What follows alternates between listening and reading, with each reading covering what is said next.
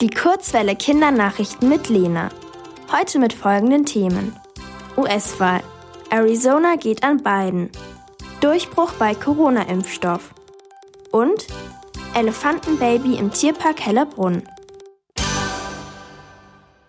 Phoenix.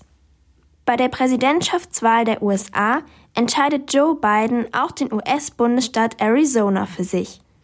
Bereits vergangenen Samstagabend stand fest, dass Joe Biden der nächste Präsident der USA wird. Der amtierende Präsident der USA, Donald Trump, weigert sich aber, seine Niederlage zu akzeptieren. Er behauptet, Joe Biden habe ihn betrogen und die Wahl manipuliert.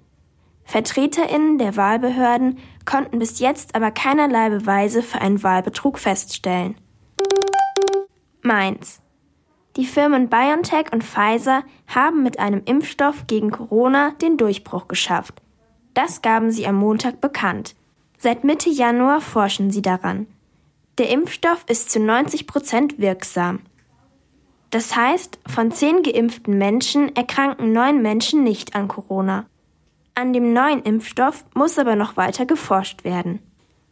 Wann genau der Impfstoff auf den Markt kommt, ist noch unklar. Erst gestern meldete das Robert Koch Institut einen neuen Höchststand der Corona-Neuinfektionen. Innerhalb von 24 Stunden infizierten sich rund 23.500 Menschen mit dem Virus. München. Im Tierpark Hellerbrunn ist ein neues Elefantenbaby geboren.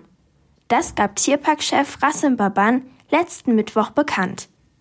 Das neugeborene Elefantenbaby wog nach der Geburt 100 Kilo.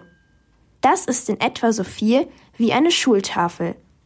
Dem Muttertier und dem Elefantenbaby geht es gut. Laut dem Tierparkchef sei die Geburt sehr entspannt und ohne weitere Zwischenfälle verlaufen. Das Elefantenbaby heißt Otto.